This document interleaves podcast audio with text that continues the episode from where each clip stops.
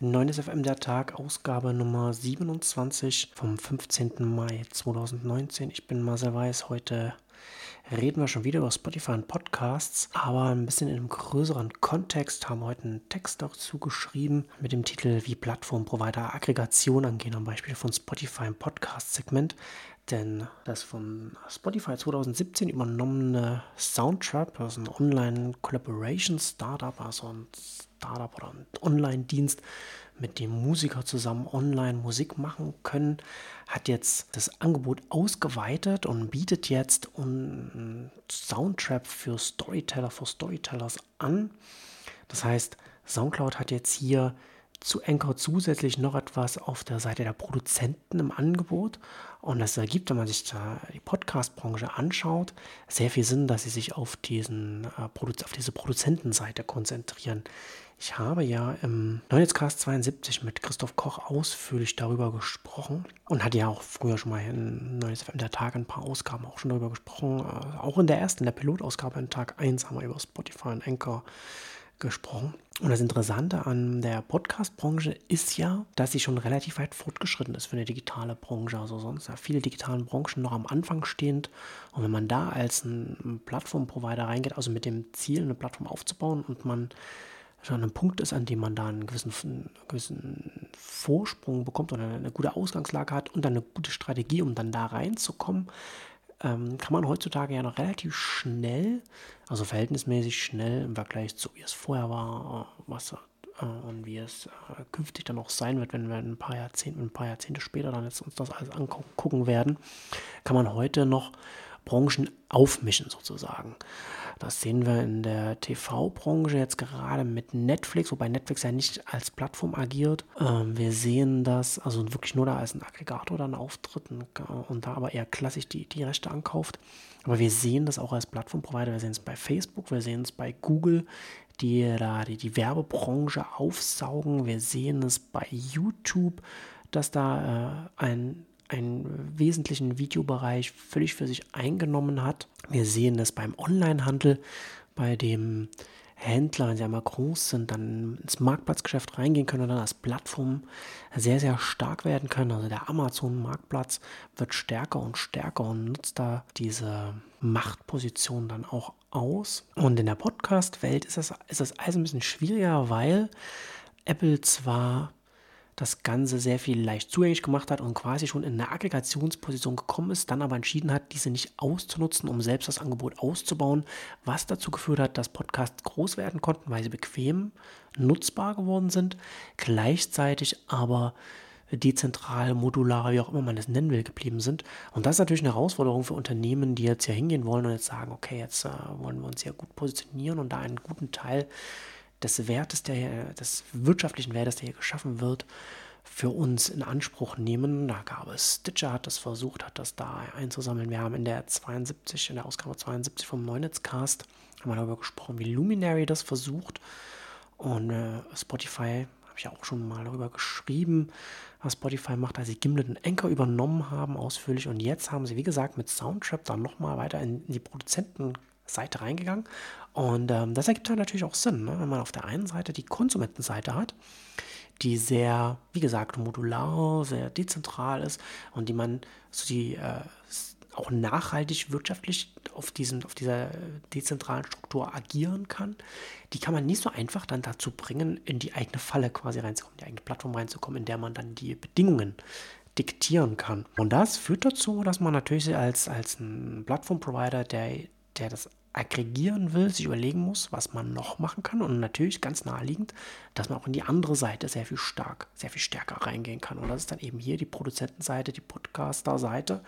Und da baut Spotify das jetzt weiter aus. Mit Enker haben sie ja jetzt schon was sehr Spannendes übernommen, was eher so im Low-End, also für, für Einsteiger ist noch mobil orientiert, sagen sie auch, um das zu differenzieren.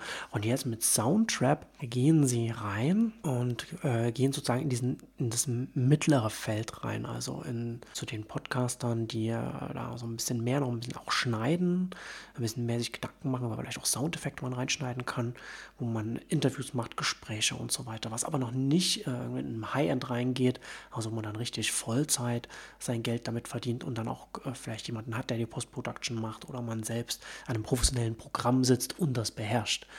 Also diesen Zwischenteil soll Soundtrap jetzt mit seinen verschiedenen äh, äh, Funktionen, die jetzt eingeführt werden, übernehmen. Und da ist jetzt die Integration von Soundtrap in jetzt in Enger gar nicht da, in, in Spotify noch sehr schlecht. Also es steht alles sehr am Anfang. Da haben sie jetzt erstmal dieses Produkt gebaut und dann wird es jetzt so sukzessive Stück für Stück wird dann die Integration dann kommen.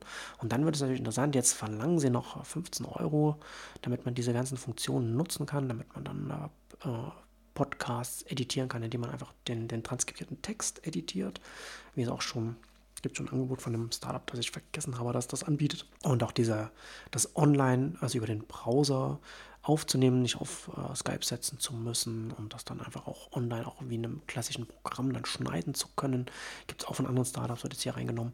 Ich glaube, dass es, wenn es erstmal die Integration richtig äh, vollständig da ist in den Spotify, also man einen bestehenden äh, Podcast in Spotify mit dem eigenen Soundtrap-Account verbinden kann und vielleicht auch äh, Anchor und so weiter das alles verbinden kann, von, von der einen Richtung in die andere Richtung das pushen kann, dann hat man da hier einen schönen One-Stop-Shop und dann wird das hier, glaube ich, auch relativ zügig dann kostenfrei werden, um dann, äh, damit Spotify dann sicherstellen kann, dass das einfach das beste Angebot ist für neue Produzenten von Podcasts, also für neue Podcastmacher, dass es quasi ein No-Brainer wird, dass man kostenlos über Soundtrap das hochqualitativ aufnimmt, gemeinsam kollaborativ schneiden kann und dann gemeinsam dann äh, und, und, das dann vielleicht auch noch zu Anchor rüberschieben kann, wo dann auch noch äh, wo dann vielleicht auch noch eine Community bildet und wo man dann vielleicht dann auch das nochmal verwerten kann oder auf Spotify dann verwerten kann und Spotify ist dann der Hauptpunkt, an dem dann die Hörer dann sind und das anhören. Ich habe, wie gesagt, meine Zweifel, dass man hier an einen Punkt kommt, dass man dann diese ganze RSS-Distribution dann quasi rausdrücken kann als proprietäre Plattform. Aber das muss Spotify ja auch nicht hinbekommen. Es reicht ja, dass Spotify dann vielleicht auch dadurch, dass sie es den Produzenten so einfach machen, die einzige proprietäre Plattform sind, auf der auch die ganzen neuen künftigen Podcasts stattfinden und alle anderen gar nicht daran vorbeikommen, dass sie äh, auch auf RSS dann äh, setzen müssen. Da hat Spotify schon dann auch da einen, einen gewissen Vorsprung, wenn man dann, dann, weiß ich, dann auch andere Sachen dann mit diesem Podcast dann machen kann, die man auf einer reinen RSS-Integration nicht machen kann. Also insgesamt eine sehr interessante Sache, die hier passiert und etwas, was man genau beobachten kann, weil ich glaube, dadurch, dass die Podcast-Branche, die Podcast-Welt so besonders ist, kann man da sehr viel hieraus lernen. Und in dem Zusammenhang, wenn wir über Plattformen und, und Marktaggregation sprechen, da noch ein interessanter Artikel in Axios. Denn da hat in den USA der US Supreme Court jetzt am Montag einem Class Action Suit, also einer Massenklage von Nutzern, das Urteil gegeben, dass sie damit weitergehen können. Dass also Apple wird da verklagt von, von Nutzern. Und die Klage sagt, dass sie mit dem App Store monopolistisches Verhalten an den Tag legen. Und Axios nimmt das zum Anlass, um mal darüber nachzudenken, wie man überhaupt Märkte definiert. Und ähm, das ist äh, ganz gut, um darüber nachzudenken. Ja? Also gerade wenn man über, über Spotify redet, wie definiert man Märkte? Spotify versucht ja aus dem Musikmarkt sich herauszubewegen, in rein in einen Audiomarkt zu gehen und Podcasts als Markt, also äh, eigenen, eigenen Markt, dem man sich äh, bewegt, zu verändern. Und natürlich ist ein Monopol äh, immer auch ein bisschen das, das Ziel von diesen Unternehmen. Also was ist ein Markt? Sind mobile Apps ein Markt? Dann hat man, gibt es keine Monopole. Sind iPhone-Apps ein Markt? Dann das hat Apple ein Monopol. Kann man in beide Richtungen argumentieren. Ich würde eher dazu tendieren, dass Apple natürlich ein Markt, ein Monopol auf iPhone-Apps hat. Also dass man das als einen Markt wahrnehmen muss, weil es eine Struktur ist, die anders umgesetzt ein, eine Marktstruktur annehmen kann, wie man es eben bei Android sehen kann, wo es auch äh, unterschiedliche App Stores geben kann und so weiter und so fort. Also etwas, worüber man auf jeden Fall nachdenken kann, weil das diese ganze Plattformregulierung auch ganz stark davon abhängt, wie man Märkte definiert. Und damit Schluss für heute, bis Freitag.